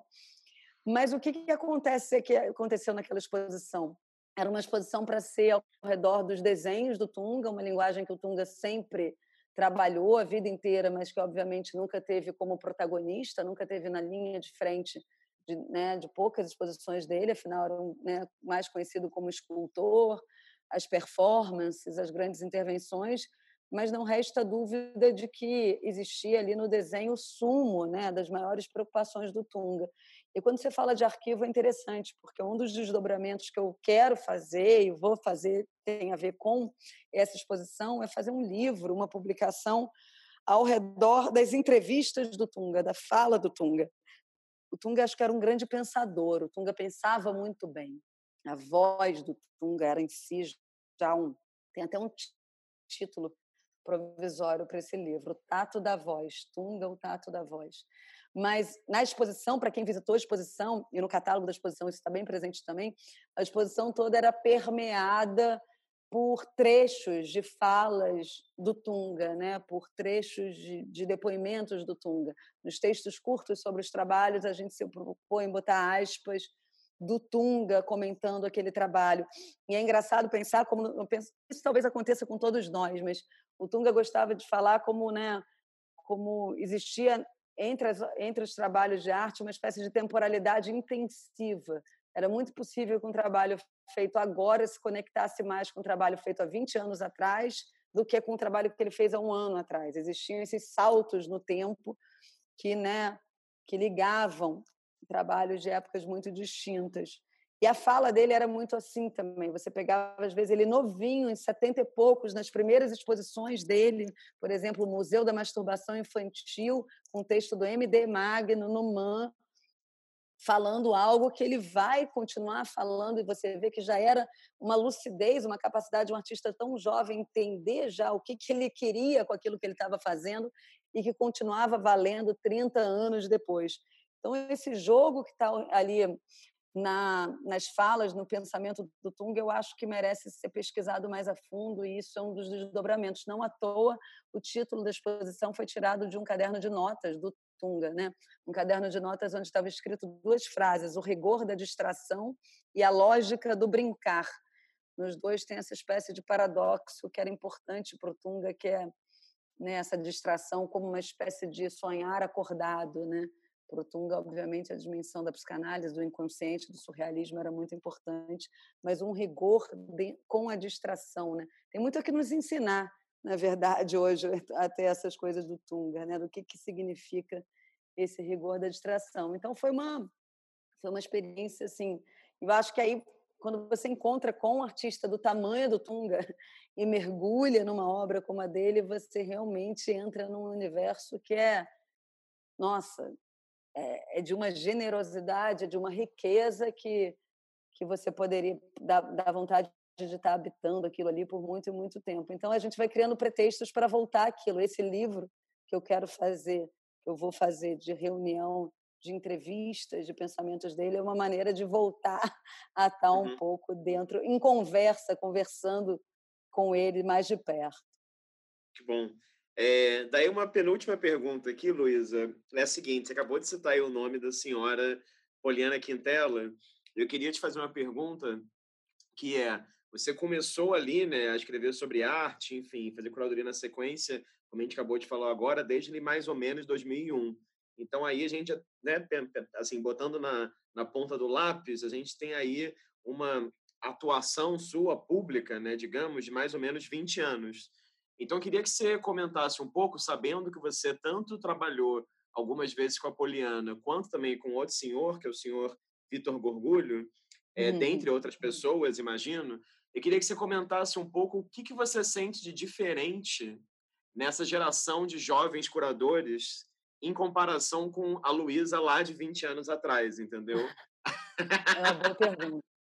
É uma boa pergunta. Não, meu querido, grande Vitor Gorgulho, parceiro no Quarta-feira de Cinzas, parceiro no livro que a gente está organizando agora para Cobogó, com inscritos ao redor da pandemia, que deve ser lançado esse ano ainda. Grande Vitor.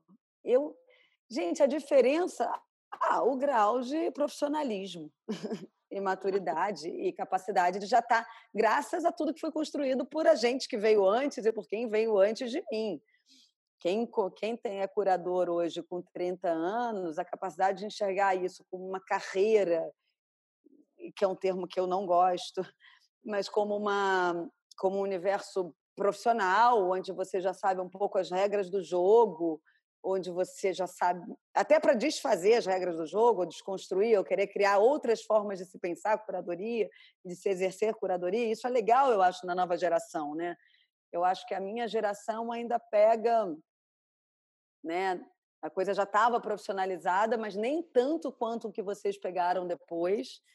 Mas eu acho que o que é bom da, da geração mais nova é que já viu também esse lugar do curador talvez ter insuflado demais, crescido demais, ganhado uma importância demasiada e talvez já querer até colocar isso num outro registro, tornando tudo mais humano e melhor e, e mais respirável e né, mais empático para todo mundo. Então, eu acho que a gente já está vendo uma outra volta, que não é nem, nem, nem da minha, onde as coisas mudou muito, mudou muito entre o começo dos anos 2000 para agora, são quase 20 anos, entende? Do que é para um jovem artista, um jovem curador começar a sua história. Tem, né, tem um aparato muito maior de possibilidades, de, de lugares, de, né, tem, tem trajetórias já feitas para você se nortear, você tem aí todo um, e ao mesmo tempo eu acho que ganhou, se ganhou isso também, se ganhou já o desejo de fazer essa trajetória de um outro jeito,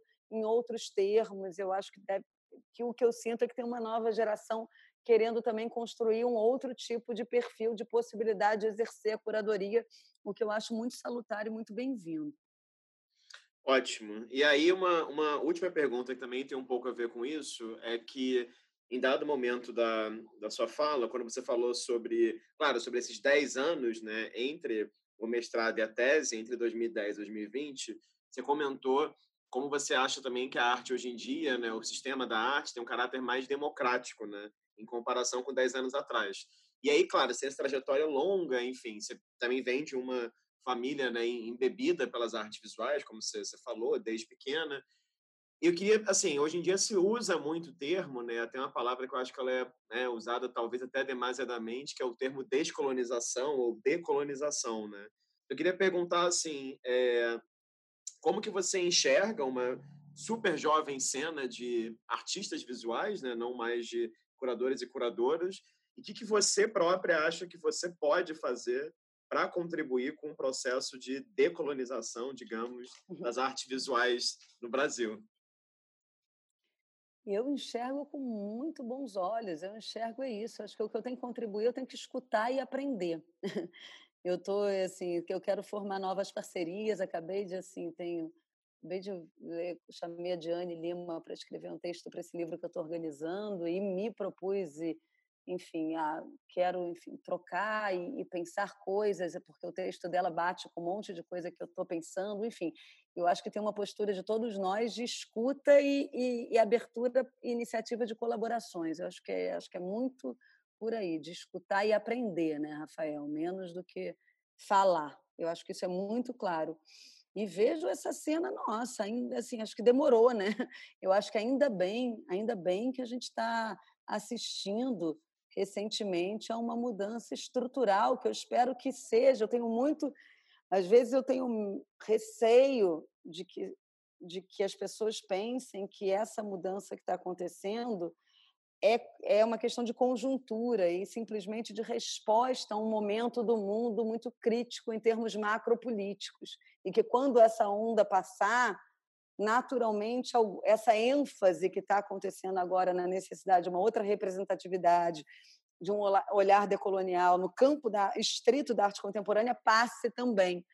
E é tudo que eu espero que não aconteça. Eu acho que cada um de nós tem o seu papel para fazer com que isso não não pode, não aconteça. Eu acho que sobre isso eu estou me reeducando diariamente, Rafael, sendo muito honesta, nos últimos anos, porque realmente é um lugar de certos vícios cotidianos que eu acho que quem é branco e privilegiado e ocupa o lugar que sempre ocupou nem se dava conta de que as coisas né, se, se davam dessa maneira. Então, é um lugar de, de escuta, de aprendizado, de possibilidade de troca porque é muito rico, na verdade, né? É muito, se você olha em perspectiva, um universo extremamente branco, extremamente elitista, é formado por, né, por uma maneira de pensar e entender a arte feita daquele mesmo paradigma epistemológico é muito, na verdade, faz com que o nosso encontro com a diferença quase inexista, né? Então são experiências empobrecedoras no limite.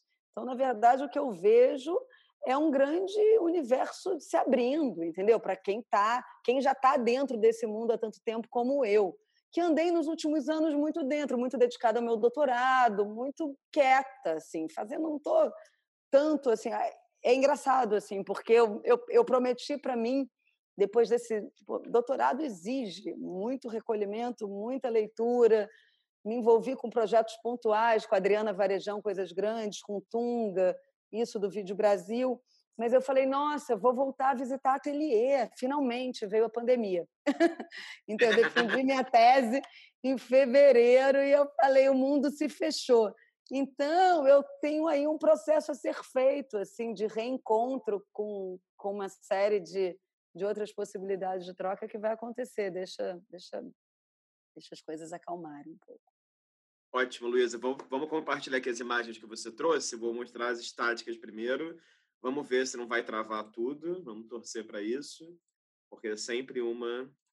Mas acho que isso é um compromisso histórico do nosso tempo. Se existe uma coisa que a nossa geração está podendo fazer, que é mudar, Rafael, para o futuro, a maneira que a gente vai deixar algum legado, não tenho a menor dúvida de que passa por essa mudança realmente disso que a gente pode chamar de de uma curadoria de um ponto de vista decolonial, que a gente pode chamar de uma de novas epistemologias, a gente pode variar o termo, etc.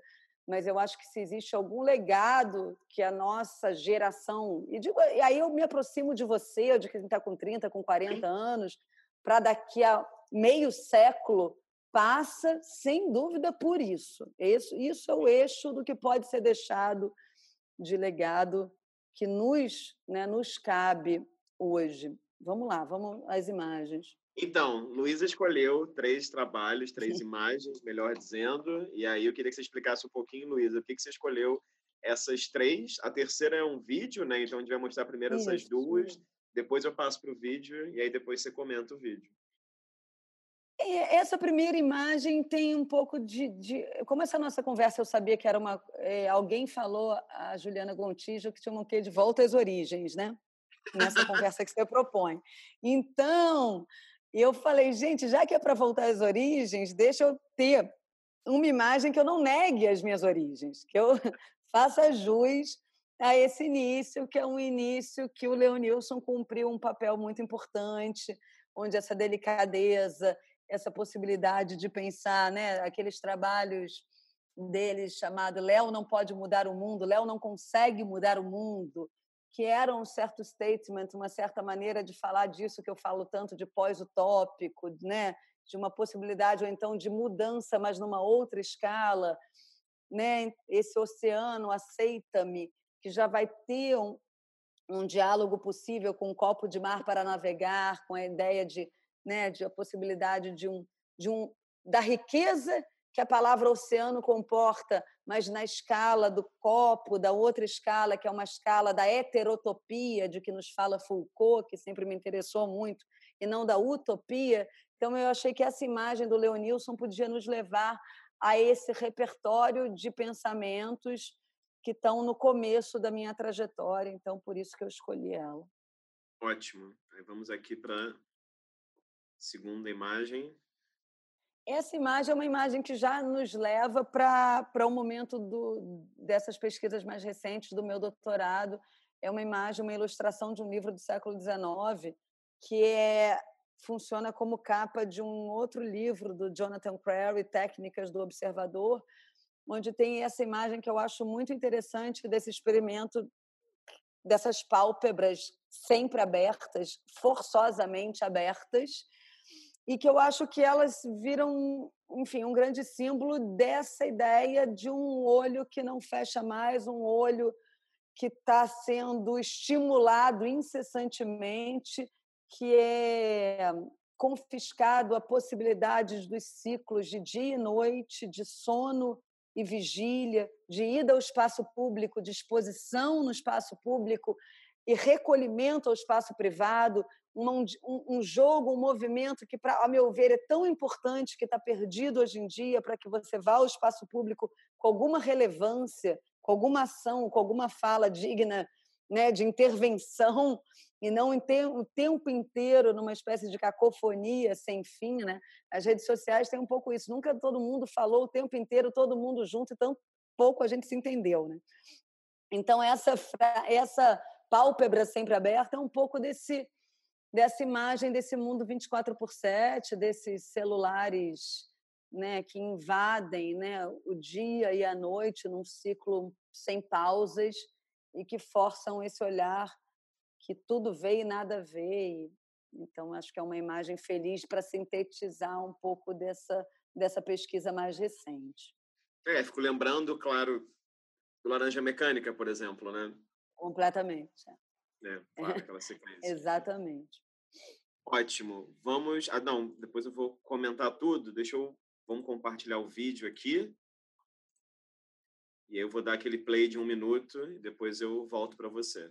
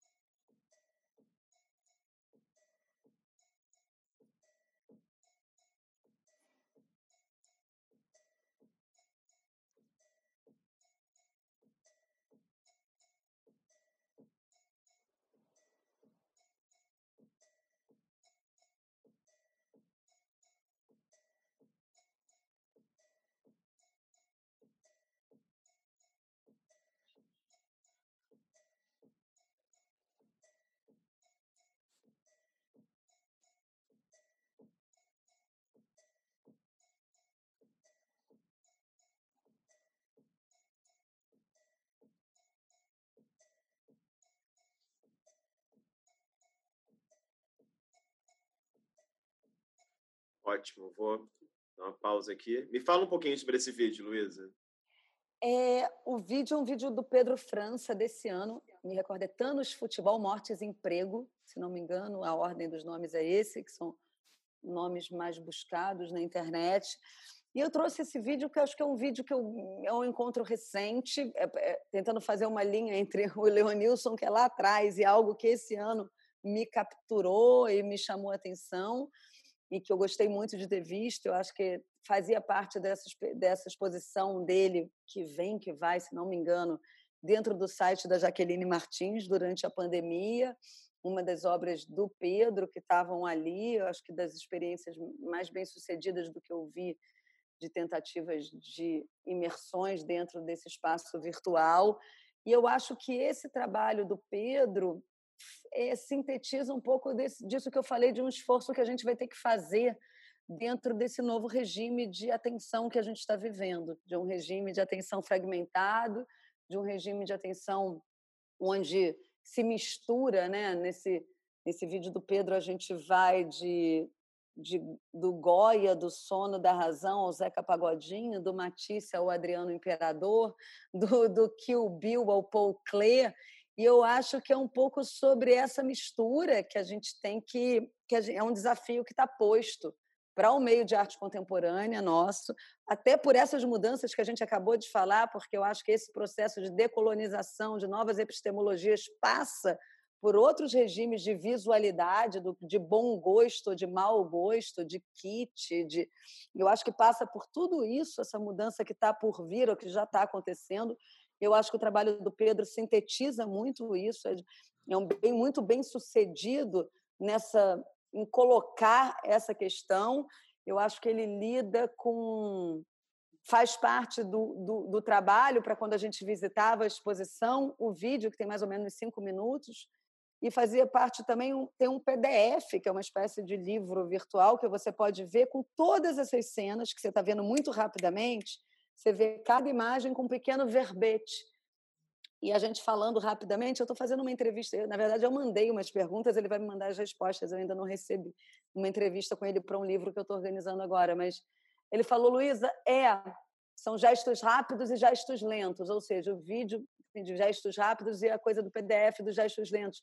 Eu acho que ainda tem essa, essa tentativa dele disso, de fazer uma simultaneidade entre velocidade e lentidão, entre regimes de baixa cultura e de alta cultura, entre nós, acho que vai ser preciso que a gente, sabe, mergulhe nisso, que é, é, é parte da nossa loucura atual, para que a gente possa não sair disso, mas lidar com isso, continuando a respirar, continuando a pensar e não só estar tá sequestrado e absorvido por essa enxurrada asfixiante diária. Então, acho que o, o, trabalho do Pedro é muito interessante nesse sentido de apontar também um caminho que eu acho que é um caminho possível e interessante para os desafios que estão postos para o nosso meio, para o nosso trabalho, para o nosso campo. Não, ótimo. E achei muito bacana porque são três culturas visuais muito diferentes, né? Eu penso o Leonilson, a relação dele, por exemplo, com a cultura de massa naquele momento, né? Com a cultura pop, Madonna e é, jornal isso. e sei lá revistas de pornografia, etc. Isso. E de repente você tem uma litogravura, né, de anatomia do é. século XIX e de repente tem o Pedro, que é esse outro momento da história, né? Assim. Mas tudo isso pode pertencer ao mesmo universo e, e, e essa é a beleza, né?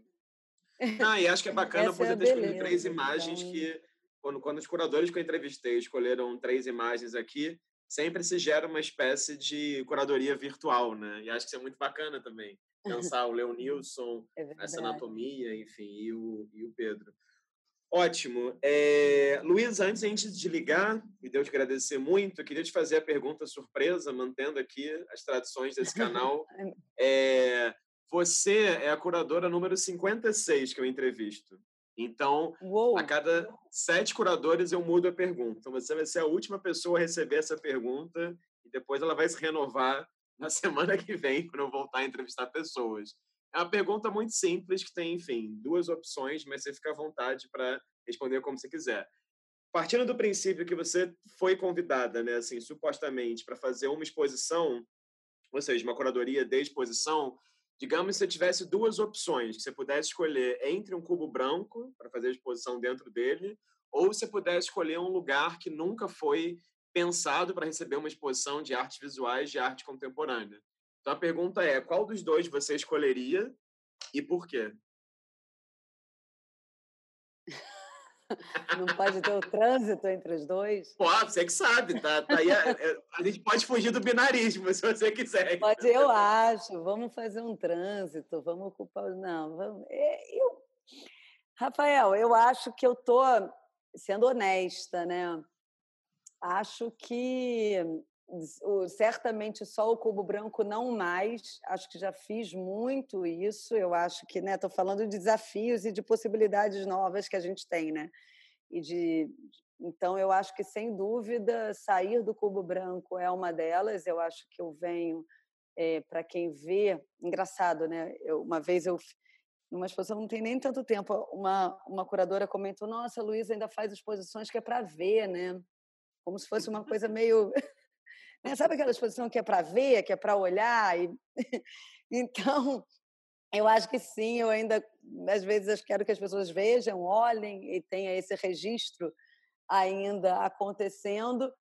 E a gente, às vezes, atrela muito isso ao campo branco, mas, sem dúvida, para certas outras coisas que que eu desejo, e eu acho que, por exemplo, o trabalho do Pedro é um exemplo, não é um cubo branco virtual, parece que você está dentro de um game, de um videogame, não de um cubo branco físico. Então, acho que existe aí uma, uma possibilidade de se fugir mesmo desse binarismo do dentro do fora, e eu acho que a gente tá, tem essa tarefa de construir aí um outro. Eu fugi um pouco, fiquei em cima do muro, mas eu acho de um trânsito entre não só, obviamente, o cubo branco, tal como a gente conhece ou conheceu ao longo de, né, dos últimos 100 anos, mas também uma, uma resposta menos fácil que não só a ausência do cubo branco. E eu acho que talvez venha, enfim, novas respostas, como os artistas é que vão nos ajudando também né, a pensar, a gente fica achando que está nas nossas mãos um artista como o Pedro, que lida com essa linguagem do vídeo, a linguagem virtual de uma maneira tão bem sucedida, já dá pistas para a gente de outras possibilidades de locais para a gente pensar a curadoria, enfim, o diálogo entre trabalhos.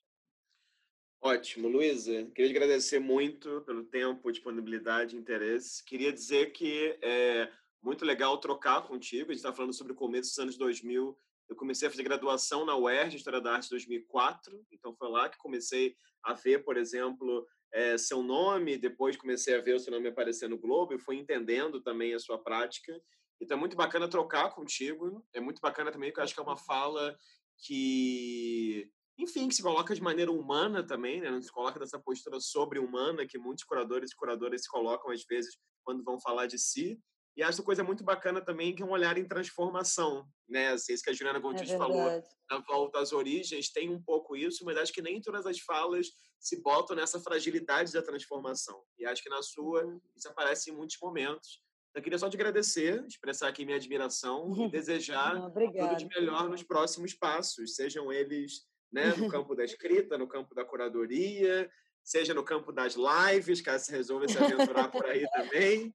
Enfim. Eu te agradeço muito, muito né? Eu, eu, que te agradeço, admiro muito, enfim, o seu pensamento afiado, a sua rapidez, a sua, o seu olhar realmente, que está nos trazendo, na verdade, acompanhando as coisas com, pelas, que, às quais você se dedica, às quais você escreve. Eu tenho aprendido um monte de coisa, então, obrigada, obrigada pelo convite. E eu acho que tem mesmo isso, tem isso de um, de um, um olhar, de um, de um lugar em transformação e é a honestidade de estar partilhando isso aqui. Deixa eu só citar, porque depois a gente esquece. Eu falei muito da Jane Marie Ganeban, o meu orientador de doutorado foi o querido Roberto Corrêa dos Santos, não poderia falar tanto do meu doutorado sem citá-lo. Então, eu queria deixar registrado aqui, senão não ficaria. Claro.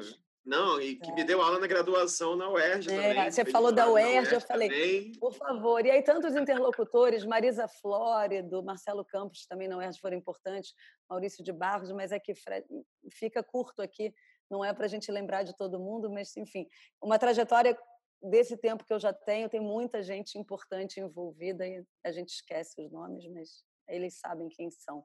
Muito obrigada mesmo pelo espaço, pela possibilidade de estar conversando e lembrando viu, desse caminho. Bom, para quem assistiu até aqui, essa foi minha entrevista com Luísa Duarte, curadora, que reside nesse momento no Rio de Janeiro, São Paulo? Onde você reside, Luísa? São Agora Paulo. em São Paulo. Enfim, nascido no Rio, ele é de São Paulo. Isso. Então, fico convite para vocês assistirem outros vídeos no canal. Tem várias entrevistas com diversas curadoras curadores desse país tão grande e tão doido e potente que é o Brasil. Então é isso. Obrigado pela presença virtual de vocês e até uma próxima.